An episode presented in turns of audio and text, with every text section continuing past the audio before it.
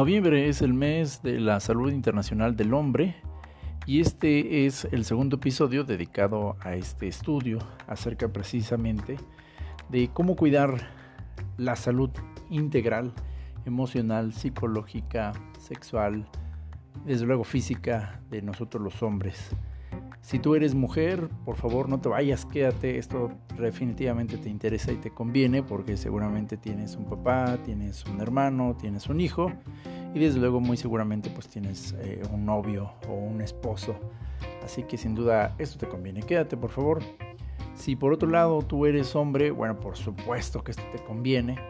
Y, aquellos que ya escucharon el, el primer episodio de esta serie, bueno, pues traté de explicar básicamente cuáles eran algunas de las percepciones que, hemos estado viendo en este mundo moderno acerca de ser hombre y que como ser hombre se está volviendo complicado en las sociedades modernas precisamente pues por toda esta agenda que se ha venido impulsando acerca de, de la igualdad entre hombres y mujeres que no está mal que entiendo que esta igualdad entre hombres y mujeres por supuesto que debe de existir.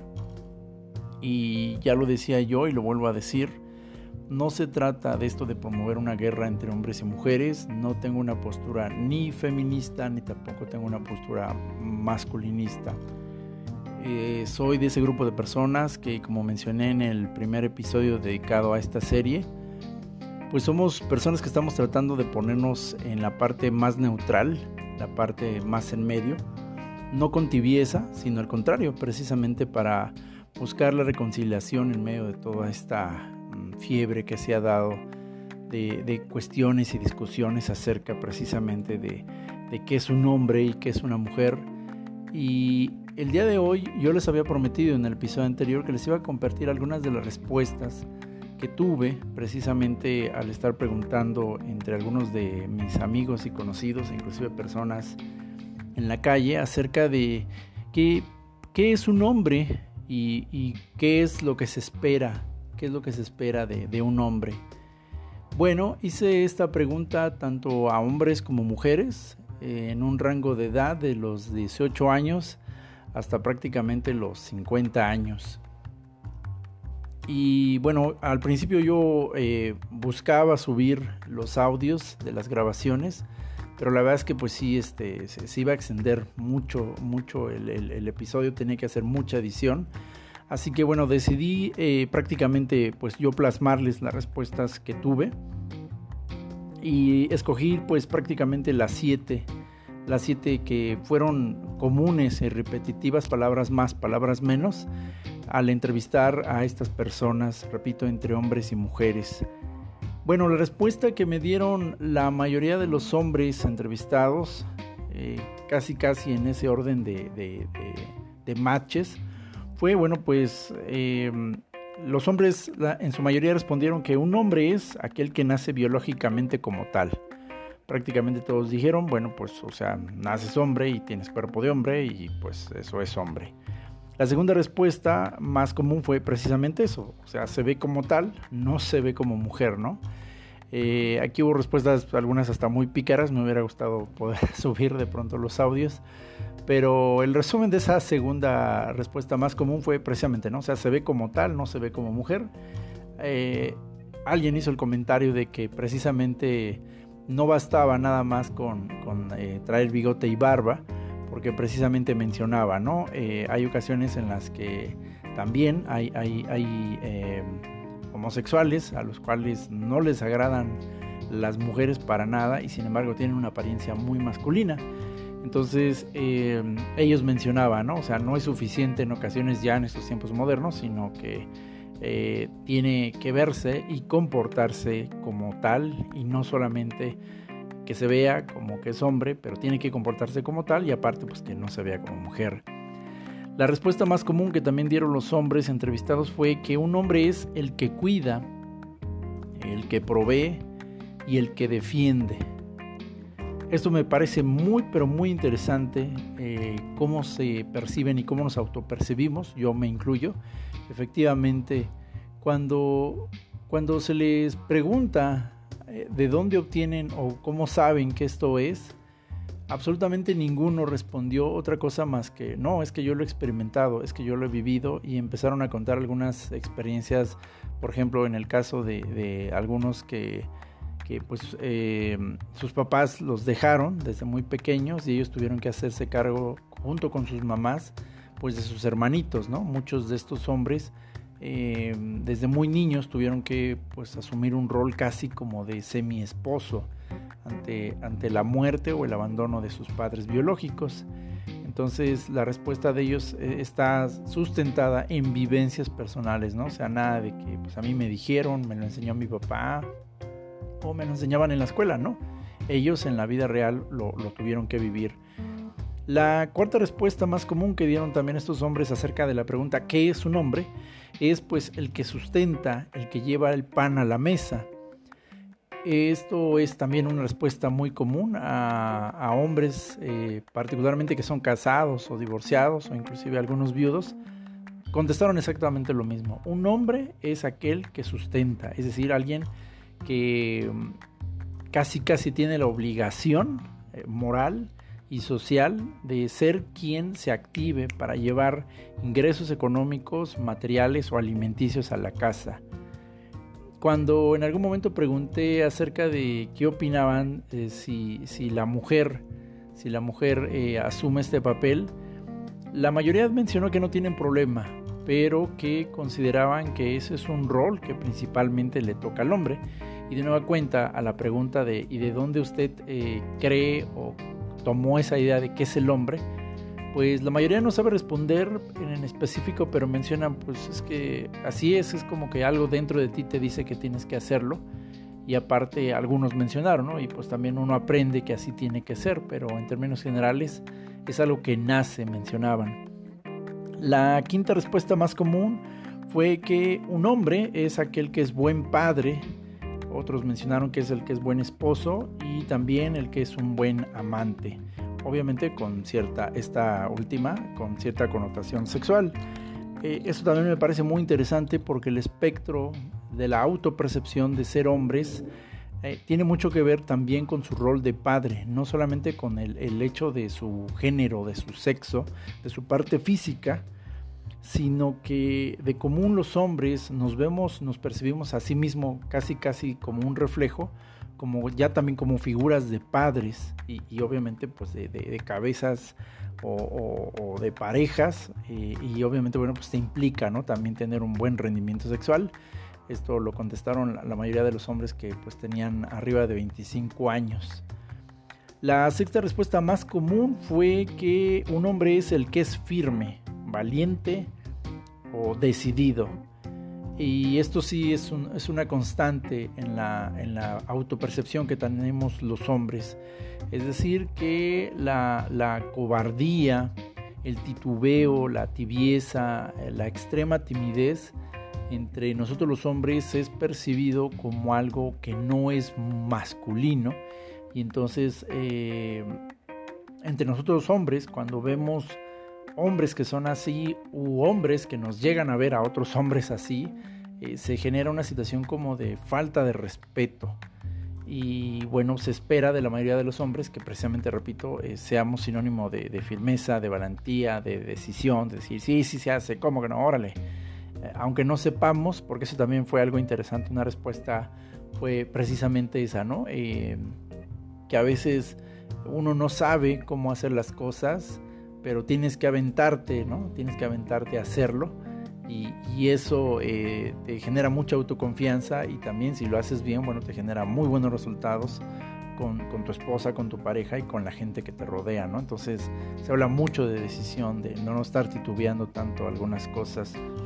Y la última respuesta más común, y esta me la dieron eh, obviamente pues gente mucho más joven, yo diría que millennials, eh, prácticamente es eso, ¿no? Eh, bueno, entre millennials y también la generación X fueron personas que me dieron más esta, esta respuesta y es que un hombre es eh, el que es el considerado el alfa. Vamos a hablar más adelante un poquito de, esta, este concepto del alfa tan masticado que se puso de moda pues en los últimos 40 años. Pero bueno, el alfa pues es pues el hombre que es el líder, que siempre es el jefe de los demás Y entonces un buen grupo de hombres consideran que, este, que tienen que ser precisamente este tipo de hombre, ¿no? El, el, alfa, porque si no, este, si no son eh, el alfa, entonces ellos mismos no se consideran como, como hombres. Entonces, este, pues consideran que, que tienen que ser el, el, alfa, fuerza, fuerza, fuerza, ¿no? Repito, vamos a hablar de esto más adelante. Ahora, cuando se hizo esta misma pregunta a mujeres, no hombres, cuando se hizo directamente a mujeres solteras, casadas, eh, divorciadas y algunas viudas también, desde igual, desde el rango de los 18 hasta los 50 años, bueno, las respuestas otra vez, curiosamente, son relativamente diferentes. Y esto es interesante porque nos permite ver cómo perciben las mujeres a los hombres, y bueno, la primera respuesta más común que, recibí, sobre todo de mujeres eh, casadas, fue que es un hombre es la cabeza o jefe de la familia. Cuando hablan de ser la cabeza de la familia, inclusive varias personas hablan mucho de la connotación espiritual. Para aquellas personas que no están muy familiarizadas con un contexto religioso o bíblico, eh, en el Nuevo Testamento los, eh, los apóstoles constantemente se refieren, sobre todo el apóstol Pablo, se refiere mucho a los esposos como la cabeza de sus familias. Es decir, eh, inclusive se, les equipara a una especie de sacerdotes, en el sentido de que ellos son muy responsables del bienestar espiritual, no solamente material, pero espiritual de sus familias. Entonces, en este sentido, la, connotación espiritual es muy interesante porque muchas mujeres, en verdad, muchas eh, sí ven así a los hombres. O sea, son personas a las que hay que respetar porque son cabezas de, familia. Y cuando yo pregunté de dónde obtuvieron esta idea o, este concepto, eh, muchas, sobre todo mujeres ya boomers, pues mencionaron que, así les, les, enseñaron sus mamás, que así les enseñaron en sus familias. Varias también mencionaron que eso aprendieron este, pues yendo a la iglesia, eh, particularmente siendo católicas, evangélicas o testigos de Jehová. Pero aún aquellas que, no estaban relacionadas formalmente con una religión o cualquiera de estas religiones también llegaban a considerar al hombre como esto, como una especie de líder que, tiene algo muy diferente que no tiene la mujer. Esto me pareció muy interesante y son las mujeres las que, las que lo señalan.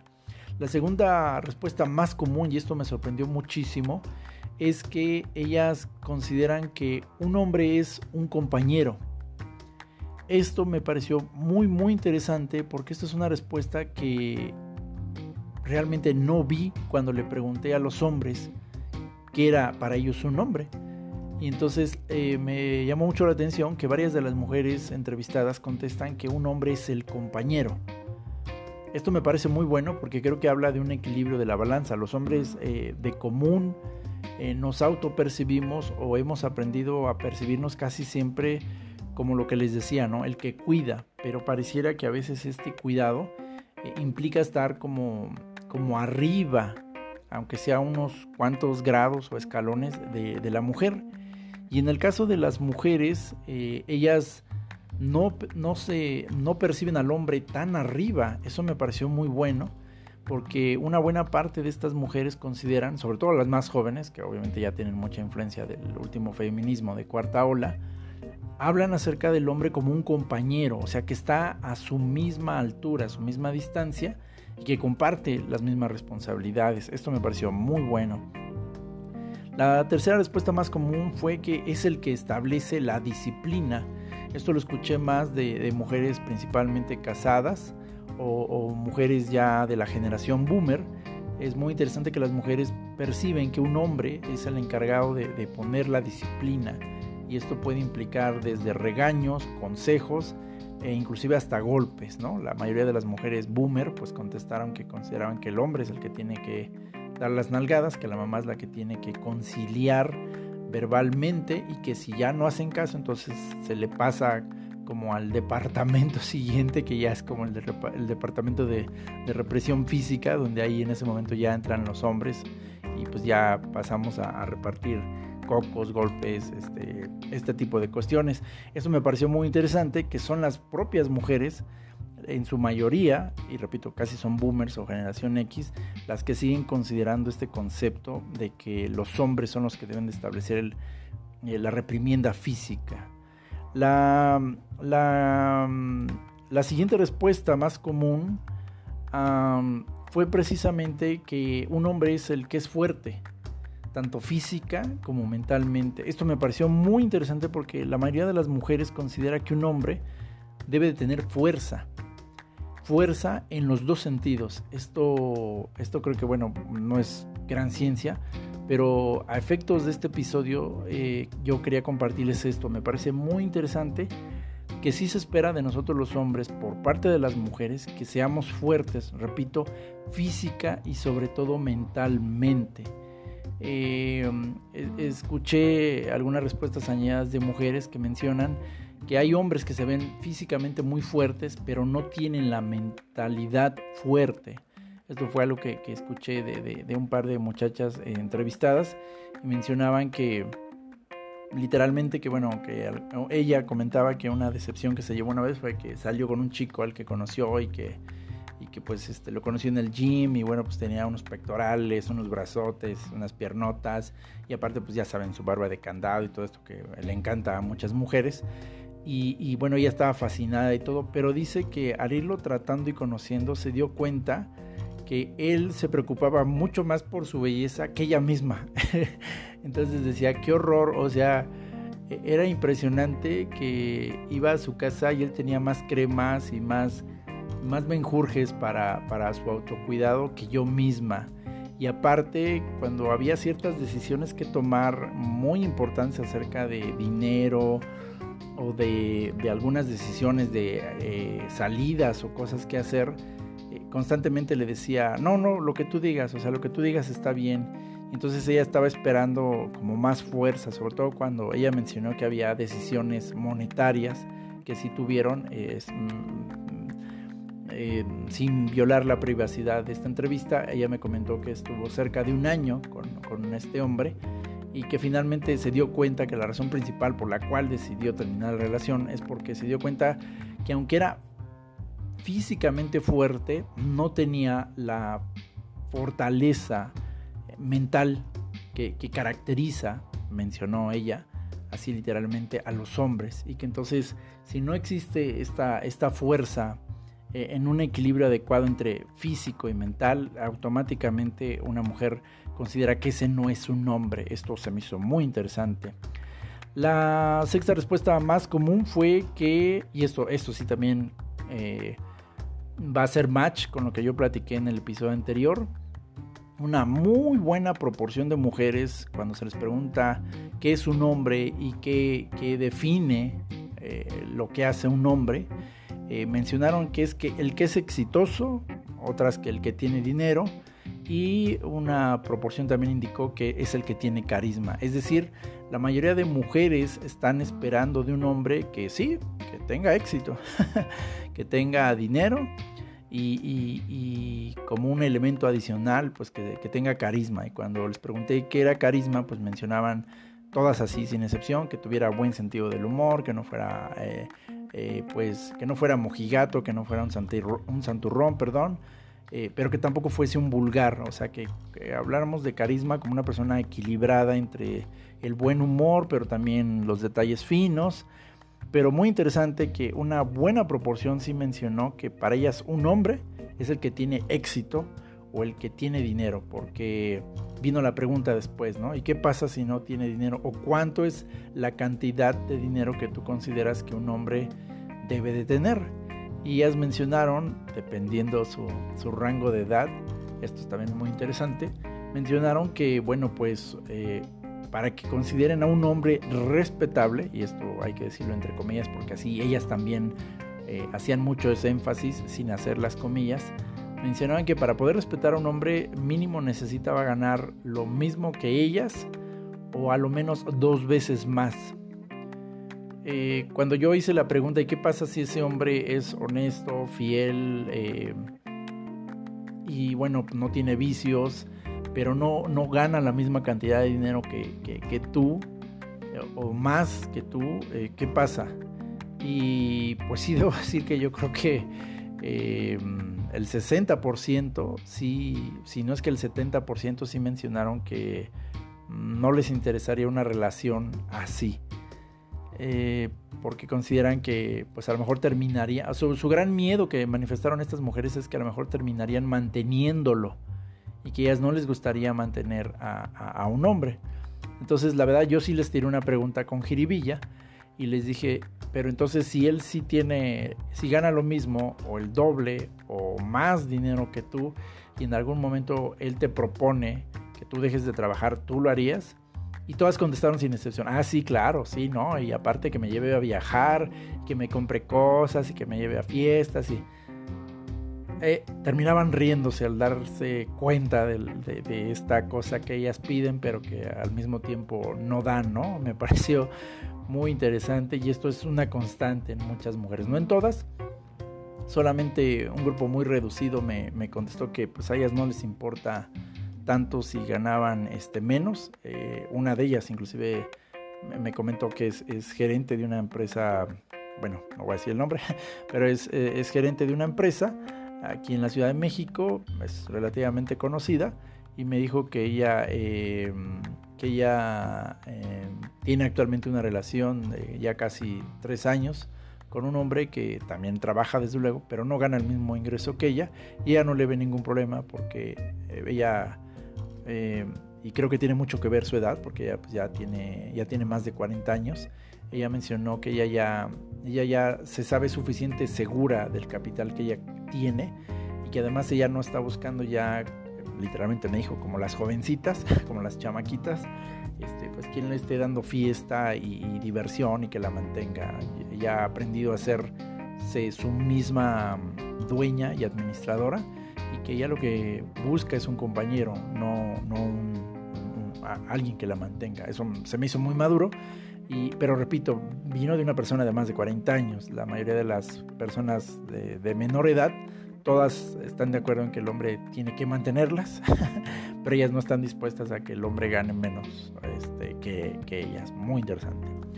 Y finalmente, la última respuesta más común de las mujeres entrevistadas de mi parte acerca de qué es un hombre, eh, contestaron que es el que es buen amante, obviamente con toda una connotación sexual, ¿no? Y entonces yo les hice una pregunta, ¿no? Bueno, eh, exactamente a qué le llaman mm, buen amante.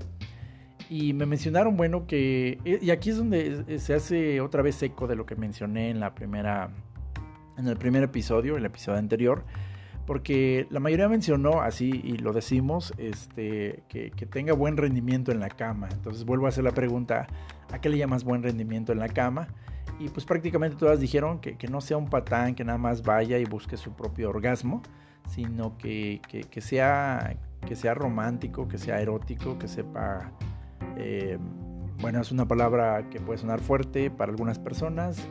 Aquí en México se utiliza la palabra cachondear cachondear significa pues, que, sea bastante erótico, bastante cariñoso, que, haga el juego sexual eh, y que no nada más llegue y busque el coito o el orgasmo per se, ¿no? Entonces, este, la mayoría de mujeres, si no es que todas, dijeron eso, les gusta eso, ¿no? Que, les caen muy mal los hombres que nada más eh, llegan y, quieren usarlas eh, pues, prácticamente pues, para darse placer ellos mismos mencionaron que esperan, esto me dio gracia, pero bueno, decían que esperaban que que en el acto duraran más de 5 minutos, que si pueden durar este, eh, preferentemente 30 o inclusive 40 minutos este, en el acto.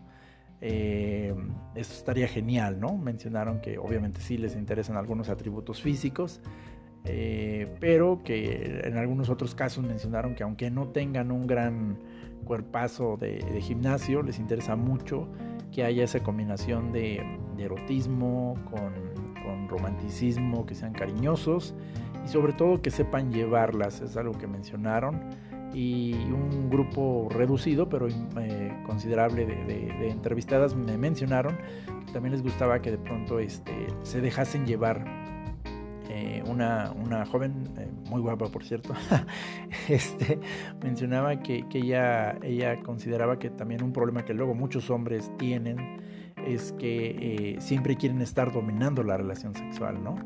Y que está bien, pero que también de pronto eh, deben darse la oportunidad que ellas tomen la iniciativa, que ellas sean las que, las que pues besen, acaricien o de alguna manera ellas tomen el mando y le digan, este, esto es lo que quiero y, no que y no que suceda que ellas que ellos perdón siempre quieren estar diciendo cómo se hace todo no eh, así que hombres tómenlo en cuenta por favor si me están escuchando. Y pues mujeres pues también si no se lo han dicho pues díganselo también a su a su novio a su esposo díganle este pues vámonos 50-50 o hoy me toca a mí dominar o qué sé yo. Bueno después de estas respuestas muy interesantes yo sí quería en esta ocasión compartir algo, porque una, de las preguntas que ya se hicieron así como off the record, que, varias, eh, espero que varias de estas chicas, eh, que por cierto muy amables respondieron, espero que se den la oportunidad de escuchar el episodio. Eh, me preguntaban esto, ¿no? Pero, pero a ver, ¿por qué preguntan esto si de todos modos este, parece que les entra por uno y les sale por el otro? contestó una de ellas. Eh, eh, ¿Qué tan difícil puede ser que nos entiendan? Mencionó una. Y, creo que mucho tiene que ver con el tema de que no entendemos, hombres y mujeres, que sí somos diferentes. Y repito, somos diferentes en nuestra composición biológica y hasta psicológica. Y esto por supuesto que influye en la forma en la que nos relacionamos. El factor principal que nos diferencia hombres y mujeres a un nivel muy, pero muy elemental. Estoy hablando desde la parte orgánica, eh, genética. Es, son dos hormonas prácticamente. La primera es la testosterona, que es una hormona que está producida principalmente en los testículos. Esta hormona, como voy a explicar, también se produce en, en las mujeres. Y sí, la testosterona también se produce en los ovarios. Pero pero, pero, pero, pero, eh, se producen cantidades muy menores en comparación de, cómo se produce en nosotros los hombres. Es decir, eh, un hombre eh, tiene una producción cuatro o cinco veces más grande de testosterona que lo que produce una mujer con sus ovarios. Y la testosterona es la responsable del deseo sexual y de la apariencia física de nosotros los hombres. Estas complexiones más, más anchas, este mayor eh, vello que existe en nuestro cuerpo y que se manifiesta principalmente en la barba y en el bigote, es precisamente consecuencia de la testosterona. Y es muy interesante que, que nos demos cuenta que las hormonas influyen, por supuesto que influyen, no solamente en la parte orgánica, pero también psicológica. En el caso de las mujeres, la, la hormona dominante es la progesterona y esta eh, se produce pues básicamente en los ovarios. O sea que la progesterona es a los ovarios lo que la testosterona es a los testículos. Y ahí se invierte totalmente. Las mujeres producen 4 o 5 veces más progesterona que nosotros los hombres. Y la progesterona, curiosamente, es una hormona que está muy pero muy relacionada con una función totalmente biológica y yo podría decir hasta evolutiva de las mujeres, que es el embarazo. Y la progesterona se produce prácticamente después de que viene la primera ovulación, eh, en, pues en la segunda mitad del ciclo menstrual y eh, ya cuando ya se está cuando ya se está gestando un bebé en su maravilloso vientre la progesterona ahora juega un papel como de déjenme usar esta palabra como de pegamento permite que precisamente eh, el óvulo fecundado se, coloque se afirme ahí en, su vientre en su en su en su útero. Y pues sí efectivamente las mujeres producen repito testosterona pero en cantidades mucho más bajas. Y curiosamente los hombres también eh, generamos progesterona en las glándulas suprarrenales y los testículos. Pero, repito, ahí totalmente se invierte. O sea, las cantidades de progesterona que generamos nosotros los hombres son menores. Entonces, esta, esta diferencia básica de las dos hormonas que definen muchas cosas entre hombres y mujeres debe darnos una idea de que sí somos diferentes y que la testosterona también en los hombres es considerada la principal responsable de una mayor excitación sexual que no siempre se puede traducir como un mayor rendimiento sexual, eso hay que decirlo, pero sí como, como los mayores o la mayor productora de ese deseo sexual. En el episodio anterior yo mencionaba que un reclamo diagonal pregunta de las mujeres es que nos perciben muchas veces como que los hombres lo único que queremos es sexo, o sea que si les pedimos la hora es porque ya estábamos pensando en acostarnos con ellas y que si las mirábamos este, a lo lejos ya les habíamos visto mm, todo, ¿no? Porque se ha enseñado, se ha difundido esta idea que, o sea, nuestro, nuestro deseo sexual es muy alto. Y en este sentido, eh, médicos están de acuerdo en señalar que sí, la, la, libido del sexo masculino es mucho más alta que de las mujeres en la fase de excitación. Sin embargo, y esto hay que decirlo muy claramente, ustedes las mujeres fueron diseñadas para un nivel de placer mucho más alto que el de nosotros los hombres. Y la prueba más clara es que mientras un hombre tiene un orgasmo y necesita esperar aproximadamente entre 20 a 30 minutos, una condición regular de salud, una mujer puede tener hasta 5 orgasmos en ese mismo periodo. Entonces, em, o más, ¿no? Dependiendo del grado de excitación, la preparación.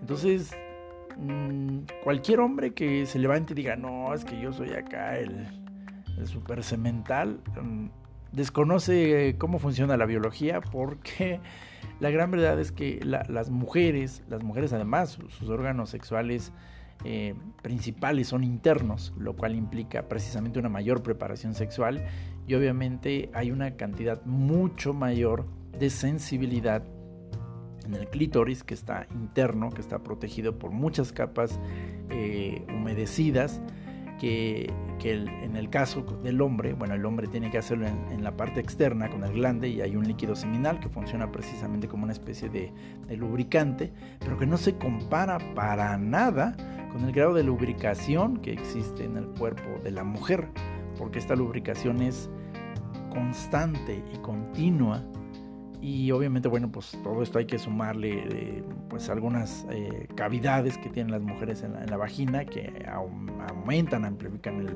la sensación de placer y aparte pues el clítoris que ya se ha comprobado en los últimos 50 años de investigación biológica el clítoris parece ser el único órgano que existe en el cuerpo de la mujer que no tiene ninguna otra función que producir placer. O sea, las mujeres nacen así de fábrica con un pequeño órgano que lo único que sabe y quiere es recibir placer. No existe otra función. En el caso de, del pene masculino, bueno, pues tiene una doble, sino es que triple función, que obviamente, bueno, pues es, es eh, la liberación de orina. Eh, y la segunda, bueno, pues es en su momento la, liberación de líquido seminal como un eh, lubricante natural precisamente para eh, el momento del contacto físico. Y la tercera, pues obviamente, bueno, pues la, expulsión del esperma eh, cuando sucede la eyaculación, ¿no? Pero si un hombre se corta, se corta las respectivas ramificaciones para evitar el, el esperma, pues aún va a seguir orinando y en su momento va a seguir produciendo ciertas cantidades de líquido seminal. También eh, el cuerpo humano se regula de muchas maneras, cuando hay calor, cuando hay frío. El líquido seminal en ocasiones cumple esta misión. Pero eh, en el caso de las mujeres, si a una mujer literalmente se le cortara el clítoris, como lamentablemente se realiza en algunas aldeas africanas, eh, literalmente pues se les está quitando la función de placer entonces, eh, sí, sí somos diferentes hombres y mujeres y esto hay que tenerlo muy, pero muy en cuenta. En la parte fisiológica, los huesos masculinos son más grandes y fuertes, tanto en tamaño como en densidad. El pico de masa ósea masculina es alrededor de 50% más que las mujeres.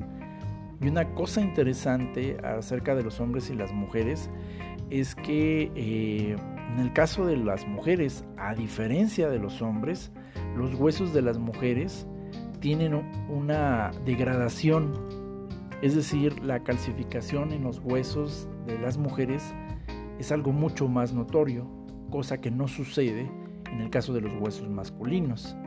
Esto explicaría por qué, por más que han tratado de vendernos un engaño en los deportes modernos, cuando supuestos hombres se dicen mujeres y participan en torneos contra mujeres biológicas, pues no extraña por qué se las llevan de calle, porque obviamente tienen toda la composición física ósea para superar en este sentido a, las mujeres. Y esto no significa que no haya mujeres que no sean fuertes o rápidas. Nadie está diciendo que sean menos. Simplemente estamos diciendo que efectivamente existe una diferencia notable fisiológica que es innegable. No se puede hablar de, poner a competir eh, una Caribe, una Caribe contra, pues, pensemos un auto de Fórmula 1 o un Ferrari. Obviamente la composición física de estos dos autos, que no se desprecia ninguno, está diseñada para cumplir diferentes funciones. En este sentido, contrario a lo que nos han querido enseñar a través de colectivos y de esta agenda, eh, la gran verdad es que eh, hay, hay prácticamente eh, elementos también óseos en nuestro cerebro que hacen una notable diferencia. Cómo es que los forenses o los geólogos o los paleontólogos eh, han podido encontrar las diferencias entre un esqueleto masculino y un femenino? Bueno, prácticamente porque existe eh, en, en, nuestro cráneo algo que se conoce como glabela. La glabela es una pequeña protuberancia que en el caso de los hombres se asoma prácticamente la glabela es, una pequeña pronunciación que tenemos eh, en, medio, de, la, en medio de, los, de los dos ojos, pues, y, que en el caso de los hombres tiene una ligera pronunciación o inclusive una pronunciación muy alta en algunos hombres, y en el caso de la mujer es totalmente lisa, es casi totalmente eh, circular, o sea, eso es lo primero que ve un eh, forense, cuando ve un esqueleto, lo primero que ve es la glabela ponen de lado este, el, cráneo de la persona y se dan cuenta inmediatamente. Este es el cráneo de un hombre, este es el cráneo de una mujer. También en el caso de, las mastoides, que prácticamente pues tiene que ver con la, ubicación de, nuestra, eh, de nuestra quijada, que a su vez bueno, se conecta con el famoso eh, músculo esternocleidomastoideo, pero a nivel nada más de cráneo, en el caso de, la, mastoide masculina, esta tiene una, una como pequeña separación del maxilar inferior. Y esto no sucede en el cráneo de, las mujeres, ya que eh, en el caso de las mujeres este parece continuo. Es decir, hay una continuidad entre el maxilar inferior y, el resto de, la parte eh, posterior del cerebro. También en el caso del cráneo masculino se observa eh, en la mastoide, la segunda mastoide, como también se le conoce, una pequeña protuberancia, así como en el caso frontal eh, la glabela también es una pequeña protuberancia que se nota más en los hombres. Sucede lo mismo en la mastoide posterior. En el caso de los hombres hay una pequeña protuberancia, protuberancia perdón, que no existe en el caso del cerebro eh, eh, femenino. Y bueno, cualquier forense también sabe perfectamente que las órbitas oculares de un cráneo masculino son totalmente diferentes de las de un eh, cráneo femenino por una sencilla razón. En el caso de las órbitas masculinas se observa una especie como de, de cuadro o de cuadrado eh, en proporción, mientras que en el caso de las mujeres eh, las órbitas oculares tienden a ser casi totalmente circulares. Entonces, por si fuera poco, también hay una, hay una característica que es así, pero súper, súper, súper diferenciante de un esqueleto masculino y uno femenino, y es el contorno pélvico. En el caso del contorno pélvico, eh, en el caso de las mujeres es también casi totalmente circular, mientras que en el caso de los hombres eh, se ve como, una, como un pequeño triángulo o una disposición triangular, es decir, el contorno pélvico además es extremadamente más grande en el caso de los hombres y no así en el de las mujeres. Dicho esto, eh, pues aunque mucha gente diga que se identifica como una persona de tal o cual, pues no, no, o sea, no podemos engañar a nuestra biología, podemos engañar a nuestra mente, porque nuestra mente es muy engañable, pregúntate cómo existe la magia o los ilusionistas, pero la biología de base no puede ser engañada. Y una característica también adicional que comprueba que hombres y mujeres somos diferentes, bueno, en el caso de las, de las mujeres, sus ojos, sus maravillosos ojos que amamos profundamente, sobre todo cuando nos miran con alegría, es que el espectro, el número de conos que tienen las mujeres, pues es mayor. Esto explica por qué eh, una mujer puede diferenciar de un rosa mexicano, un violeta y no sé qué, rosa primavera y rosa no sé qué. Y, nosotros contestamos bien parcos, pues, es rosa, ¿no? y es todo lo que sabemos decir, o es verde, ¿no? Nosotros decimos, es, pues es, amarillo, ¿no? Y alguien contesta, y una mujer contesta, no, es verde limón. Ah, caray, ok. Este, no, pues es café, ¿no? Y alguien contesta, una mujer, no, es marrón. Y otra contesta, no, parece más beige. Ah, caray. Bueno, esto se debe. Y una característica también adicional que me parece muy importante señalar sobre las diferencias de hombres y mujeres es el factor de histocompatibilidad, también conocido como compatibilidad tisular. Prácticamente es una capacidad que tienen de manera muy notable las mujeres. Eso lo tienen perfectamente desarrollado las mujeres y es esta capacidad que tienen ustedes de poder oler literalmente los feromonas las feromonas masculinas y en cuestión así casi casi instintiva de segundos pueden decir, este hombre tiene buenos genes, me lo he hecho. O sea, sí, porque va a asegurar que si llegásemos a tener descendencia, su, su, genética es fuerte y empata con la mía. O sea, su genética inclusive contiene elementos que la mía no, lo cual asegurará que nuestros hijos nazcan reforzados porque él le va a poner los ladrillos a mi ADN que yo no tengo. Y obviamente yo voy a complementar los, los suyos con los míos. Esto lo hacen ustedes las mujeres a través del olfato. Es increíble. Por eso ustedes las mujeres no las podemos engañar. Si hemos abrazado a una mujer, y peor ni se diga, si hemos estado sexualmente con otra mujer y llegamos en ese momento sin ningún tipo de aseo, y llegamos con ustedes, ustedes inmediatamente así huelen y dicen, hueles a otra mujer. ¿Con quién estuviste? Y agarran la camisa y nos huelen el cabello y las manos y uno dice, no, pues no huelo nada, pues no estaba con nadie. Porque es increíble, o sea, el factor evolucionista que también existe en nuestro cuerpo, o sea, años y años de evolución han enseñado a las mujeres a desarrollar este factor de histocompatibilidad y es algo que nosotros los hombres no tenemos. O sea, definitivamente nosotros somos extremadamente primitivos en el sentido que nosotros vemos, nos excitamos y elegimos después de conocerlas.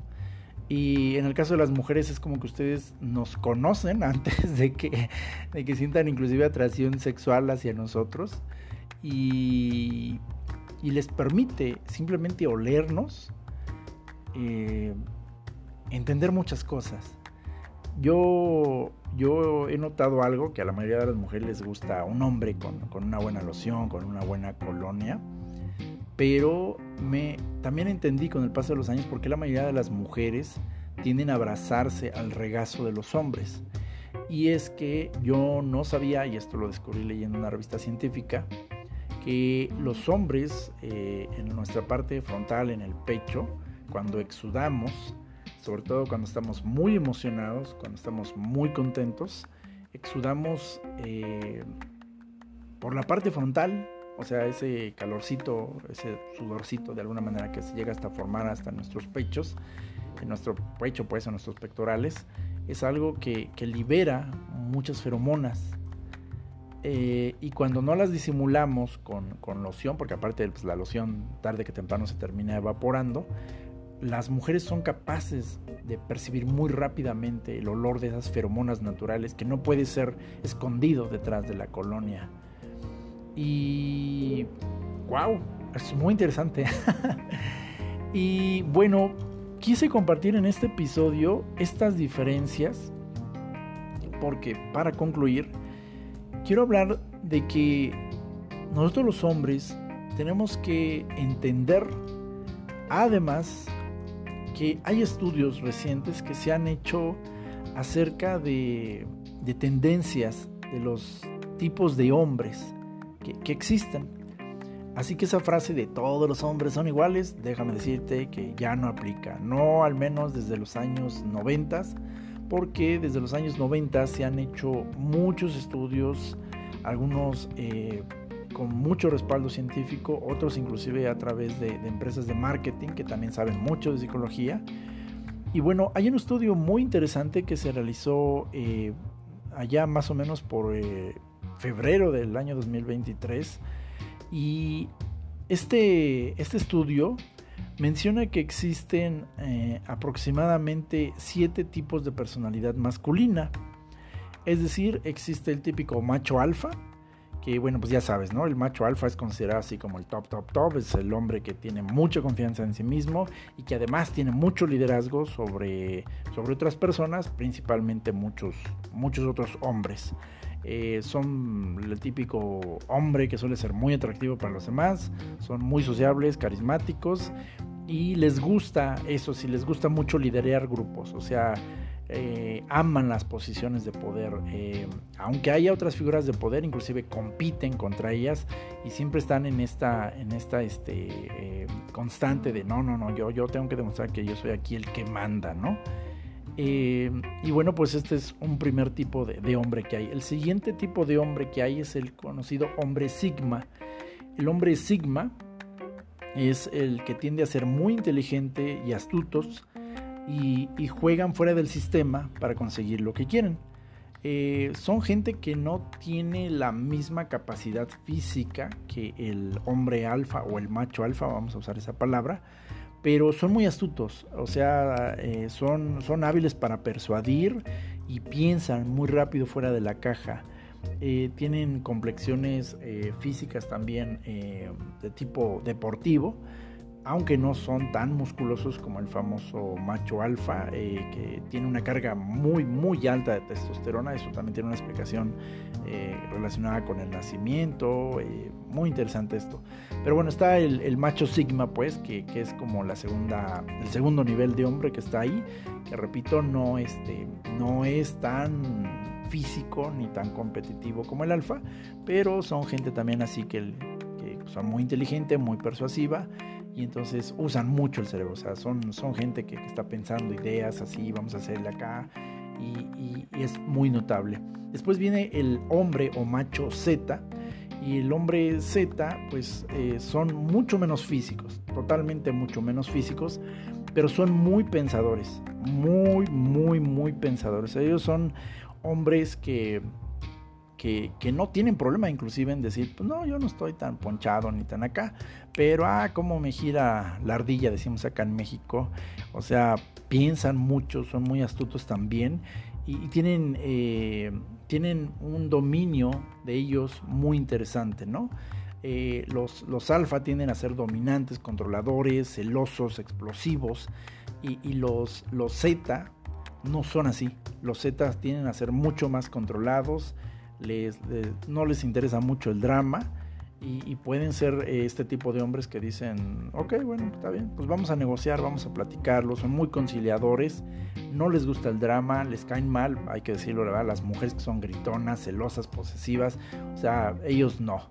En ocasiones pueden ser tan conciliantes que se pueden eh, encontrar en una relación con una mujer de este tipo, pero van a durar muy poco así con este tipo de personas porque son muy fieles a sí mismos, les gusta, no les gusta irse con la colectividad, ¿no? Los machos alfa están muy interesados en dominar masas, eh, eh, sean para bien o sean para mal. Los, los, los machos Z no son así, ellos son como contrasistema, ¿no? Son más filosóficos, son más más idealistas, pero al mismo tiempo pragmáticos. Ellos están como siempre contra el sistema, diciendo no, a mí no me gusta esto y yo no voy a, yo no voy a combatir al sistema guamazos, porque a lo mejor no tengo la complexión o no tengo el recurso militar, pero yo con una buena filosofía, con una buena canción, con un buen poema, con acciones sustentables y sociales, voy a poner de cabeza al sistema.